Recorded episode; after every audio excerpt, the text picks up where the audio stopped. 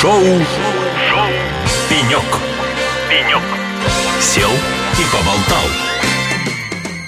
Ну что ж, дорогие друзья, на радио «Эхо Лосей» а, шоу «Пенек», снова шоу «Пенек» с третьего дня Ципра. Казалось бы, день заключительный, но такое ощущение, что все только начинается. Мне кажется, тут возникает уже эффект пионерского лагеря, когда сначала все друг к другу присматриваются, а потом они хотят разъезжаться, заполняют какие-то альбомы, пишут какие-то записочки, плачут, в общем, клянутся в дружбе. Примерно то же самое происходит сегодня на Ципре. На нашем стенде так точно, потому что у нас уже знакомые лица, к нам все приходят пообщаться, выпить чашечку кофе, ну и еще что-нибудь. И атмосфера, конечно, вот такая уже невероятно, я бы сказал, приятная, теплая, хорошая и доверительная.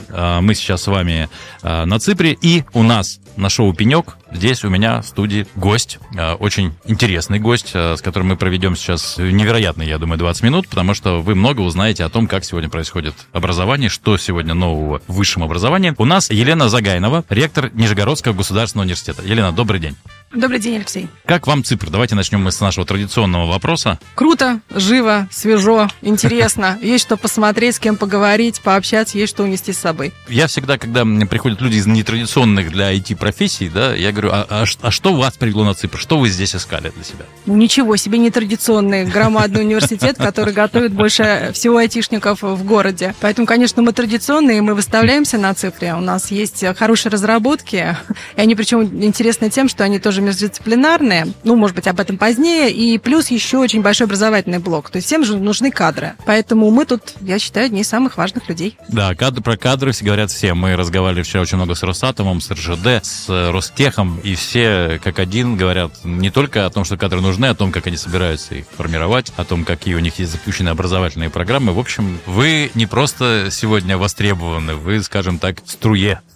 Рэнди. Да. Елена, давайте поговорим вообще об образовании как таковом. Если посмотреть в ретроспективу, раньше люди шли за высшим, ну, точнее, люди шли за разным образованием. Были те, кто шли в ПТУ, за техническим неким образованием, да, шли тот, кто шел в техникум, тот, кто шел в институт за высшим образованием. После было распределение, люди получали работу. То есть, в общем, а, получение высшего образования был, а, было неким стандартом для того, чтобы получить ту, ту или иную работу, да, которую без высшего образования практически получить было нельзя. Потом наступил период, когда, в общем-то, все сказали, да не нужно нам образование, диплом, ну, как нужен формально, да, для того, чтобы просто поступить на работу, потому что без диплома нельзя. Потом вообще появилась э, новая, так сказать, тема, когда, а зачем мне вообще диплом, да, зачем мне это высшее образование, я сам все умный, я много чего могу, там, закончил, прочитал какие-нибудь курсы, да, теперь могу программировать, я теперь разработчик и так далее.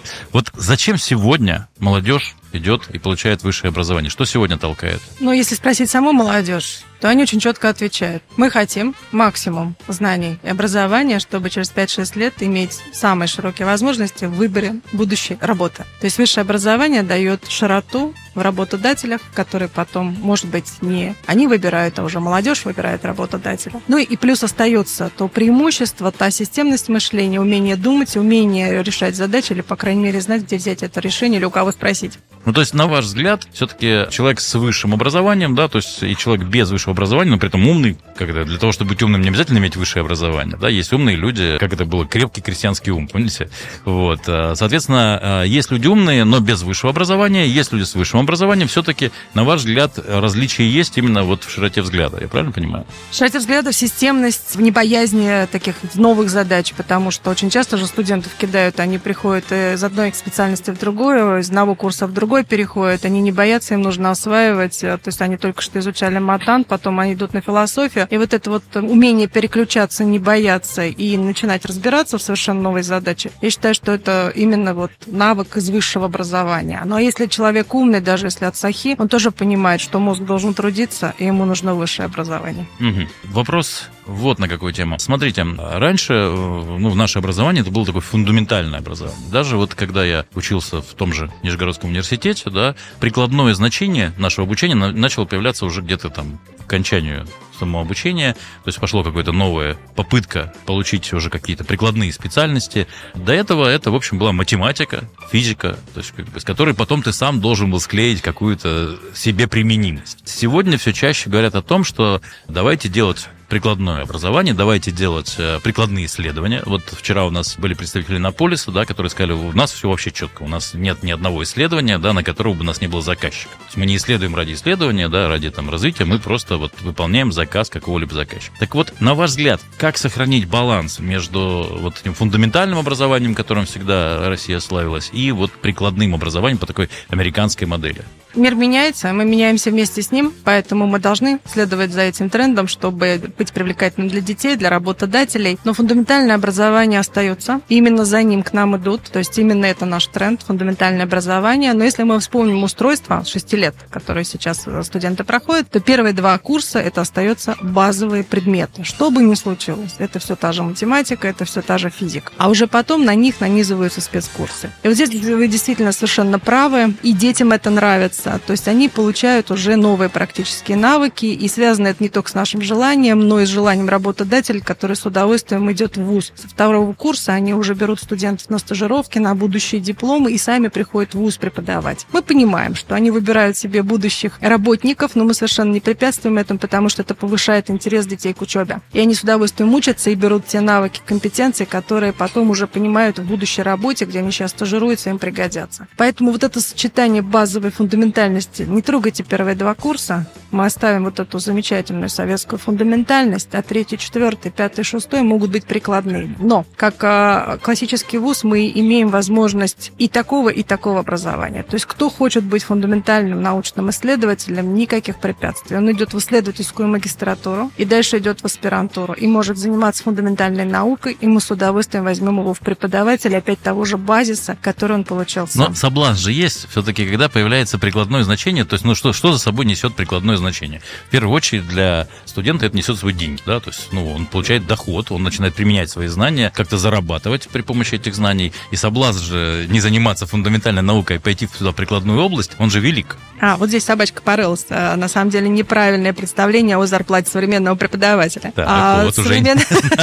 Расскажите. Ну. Современный преподаватель с хорошими компетенциями, и вот в университете сейчас единобальная рейтинговая система, он может довести свою зарплату чисто преподавательскими возможностями до очень хороших цифр, 100 и выше. То есть это уже конкурентная зарплата с практическими специальностями и еще возможность заниматься любимым делом. А если он еще занимается наукой фундаментальной получает проекты, гранты, где университет никак не влияет на выплаты зарплаты, он становится одним из самых богатых людей университета. Если мы посмотрим на 15 самых богатых людей университета, это не ректор, это не ректорат, это как раз ведущие ученые. Именно фундаментальные, фундаменталисты, которые не ушли ушли в практику, которые не ушли в производство. Вот. И наоборот, если человек ушел в производство и почувствовал тягу обратную к фундаментальности, то сейчас вот этот возврат, вот эта мобильность, она возможна. Ну вот, например, я ушла э, из практической медицины, ушла в фундаментальную науку. Почему бы нет? Все-таки сдвинулась здесь ситуация, да, то есть лед тронулся, и теперь жизнь выглядит немножко по-другому. Хорошо, однажды я ехал в поезде, мне повезло, с одной стороны, с другой стороны, конечно, бессонная ночь была, но э, поездка была интересная. Я ехал с академиком РАН,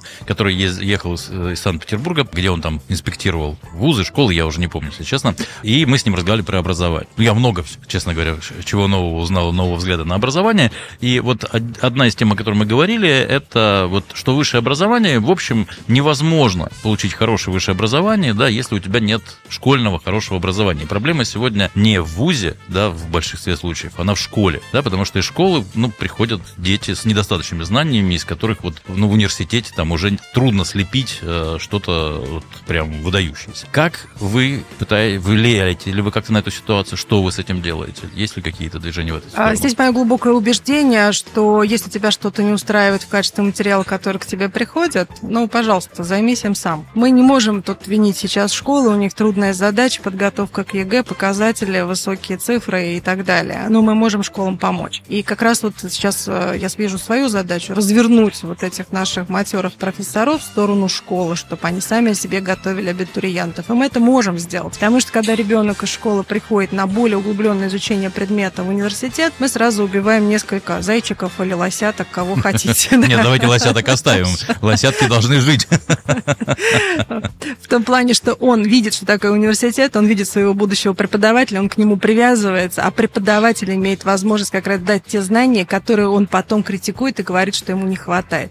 Ну, давайте начнем работать работать. А моя задача как руководителя поддержать финансово такого активного профессора или доцента или молодого кандидата наук, который хочет работать со школьниками. Чтобы это не было просто общественной нагрузкой. И здесь мы все выигрываем. Я Ну, считаю, есть- что мы должны идти в школу сами. Ну, то есть это некое дополнительное образование, которое школьники начинают получать на базе университета. Совершенно верно. Мгм. Елен, давайте вот что обсудим. Скажите, пожалуйста, вот я от многих преподавателей слышу о том, что преподает вот некое студенческое, ну если не братство, да, то есть вот какая-то вот э, дух да, вот этот вот дух, который раньше вот был, студенты как-то вместе, студенты, там, не знаю, там, участвовали в каких-то там собственных там проектах, да, то есть был вот какой-то вот такой студенческая общность, которая сегодня, по мнению многих преподавателей, которые я знаю, она, она исчезает. Так ли это, на ваш взгляд? Что университет делает для того, чтобы это исправить, если это есть? Или как это сегодня выглядит в Нижегородском университете? Я с удовольствием наблюдаю, что это не так. И, возможно, нам помог ковид, когда два года они сидели разобщенные на дистанции, соскучились со своими компьютерами. Наконец, они их имели в том количестве часов, которым всегда хотелось, а сейчас они хотят общаться вживую. И возможностей к этому большое множество. То есть это и очные занятия, где они просто коммуницируют вместе, перерывы обсуждают. Я иногда подслушиваю, что они обсуждают в перерывах, как не прикольно, как в курилке обсуждают только что решенную задачу. А, например, ни весну, ни девочек, ни что-то такое, да. И плюс, конечно... Куда они катятся? Я не понимаю, что происходит в университете. То есть ни весну, ни девочек, а нерешенные задачи. То есть, Соскучились по хорошему образованию. Как они будут размножаться такими темпами?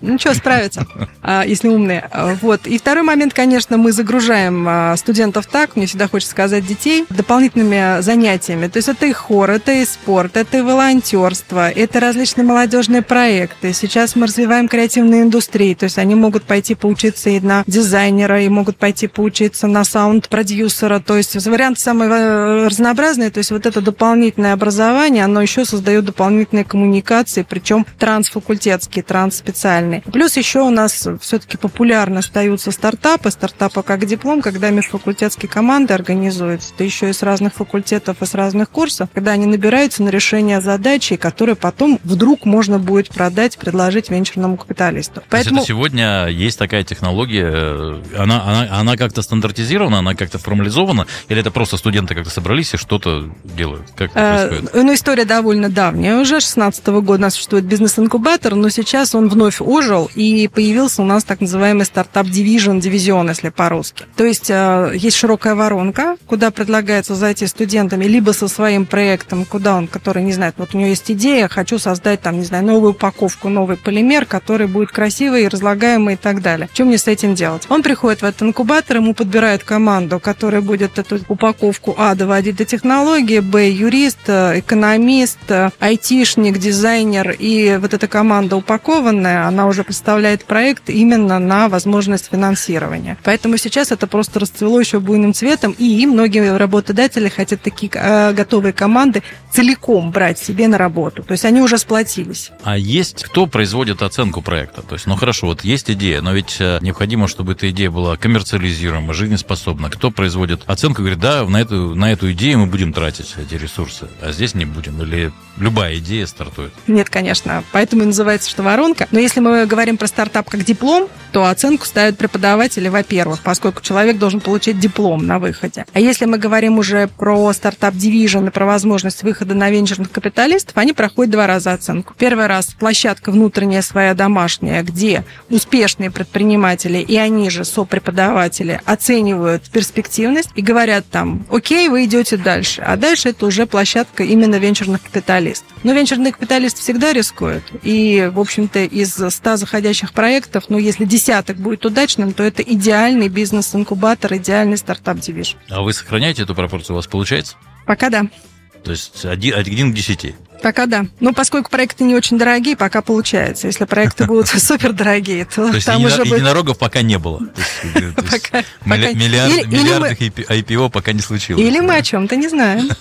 Понятно. Хорошо. Современный студент, он как относится к преподавателю?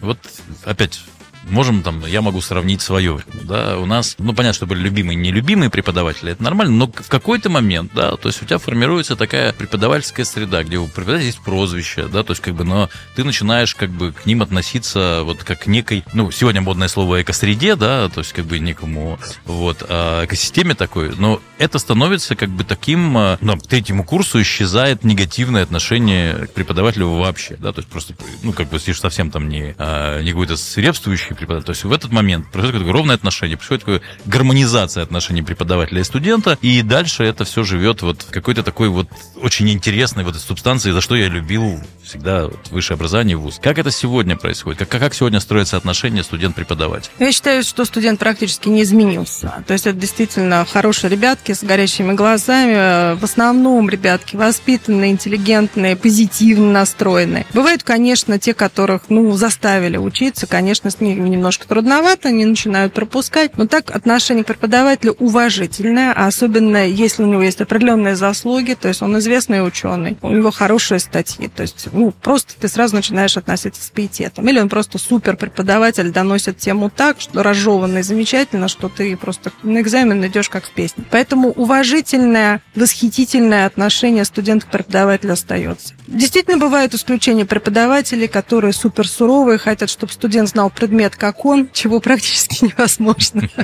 Но мы с такими преподавателями работаем. Много сегодня молодых преподавателей? Вот тех, кто не так давно закончил и, в общем, не сильно далеко ушел от собственных студентов. Мы бы хотели, чтобы было больше. Тем более, что это сейчас стало таким уже правительственным трендом. У нас появились KPI по молодым преподавателям. Но вот еще раз скажу, что все-таки качество преподавания, восприятие студентам преподавателя как хороший или плохой не зависит от возраста. Вот любимые преподаватели есть и молодые, например, среди как раз айтишников, больше любят молодых преподавателей, которые разговаривают на их сленге практически, ну, они программируют какие-то игрушки, еще что-то, то есть они близки друг к другу. А что касается фундаментальной математики, физики, то как раз здесь больше любят аксакалов, которые уже знают, как разжевать, донести, еще спросить на экзамене. Поэтому мы бы хотели, чтобы молодежи было больше, но хотим сохранить этот золотой фонд. Поэтому придумали интересную историю. У нас сейчас появились профессора-консультанты, которые как бы уходят из активной преподавательской деятельности, но остаются с нами, у них меньше нагрузка, остаются аспиранты, и они ведут показательные лекции, на которых к ним прикреплены молодые преподаватели, которые помогают им и одновременно учатся. Mm-hmm. То есть вот такая история тьюторства, наставничества. И они учатся любить эту преподавательскую профессию, молодежь. Вот. Ну, есть, конечно, и врожденные педагоги, которые не хотят никуда уходить, с удовольствием работают с студентами. Еще очень интересная категория, которые ни разу не преподаватели, но поскольку занимается наукой, понимают, что им нужен подпор, молодежи. Угу. Вот эти молодые звездочки ученые, формирующие свой научный коллектив, они идут преподавать для того, чтобы донести вот эту свою прекрасную науку, что здорово, классно, идемте со мной, идут преподавать вот уже с такой стороны. Вот, пожалуй, раньше таких преподавателей было меньше, сейчас их больше. И они сами формируют свой будущий научный коллектив. Это тоже все молодежь.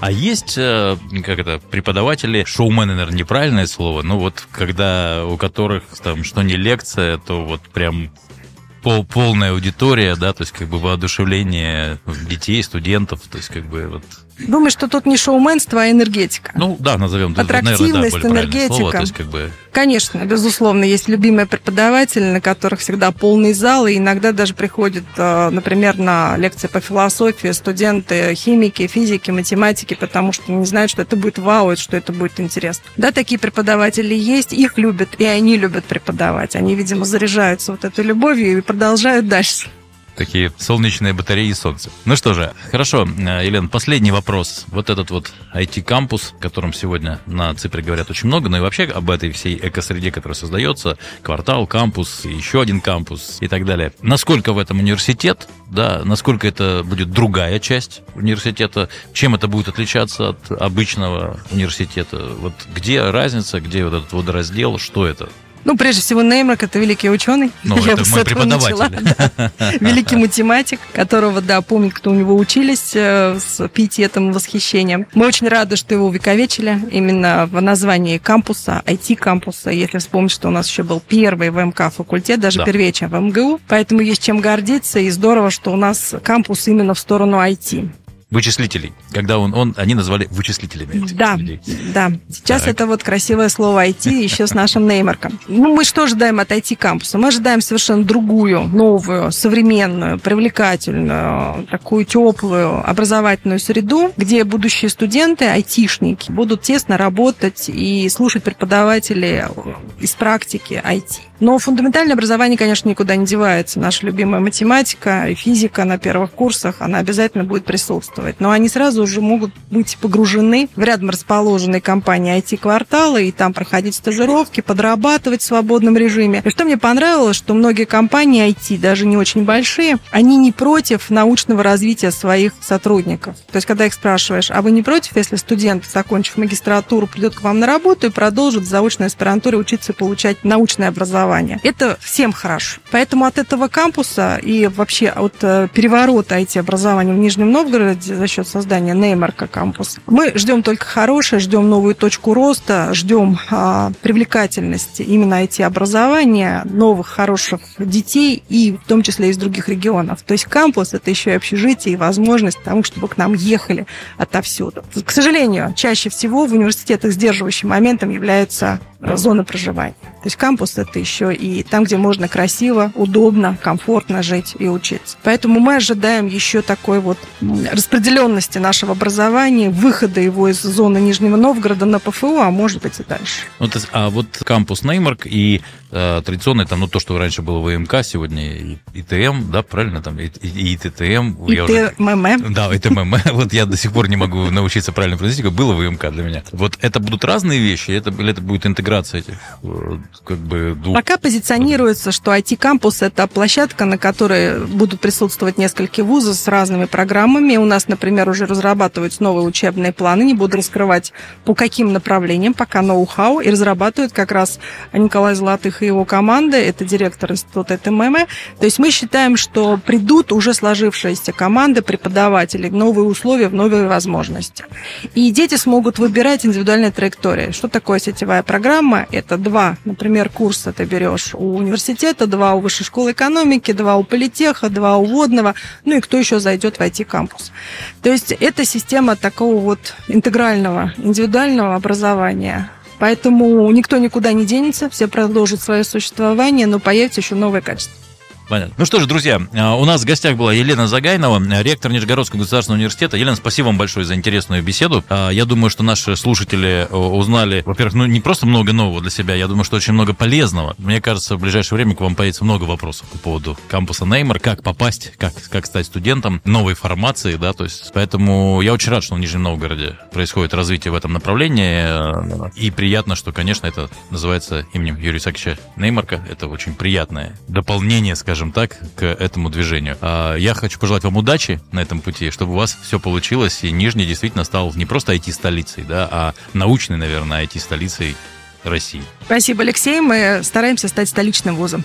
Ну что же, это отлично. Спасибо. Спасибо большое, друзья. Напоминаю, это было шоу «Пенек». У нас в гостях была Елена Загайнова, ректор Нижегородского государственного университета. С вами был я, Алексей Рудым, на радио «Эхо Лосей». Оставайтесь с нами с самой замечательной музыкой и самыми интересными собеседниками, в том числе с Ципра.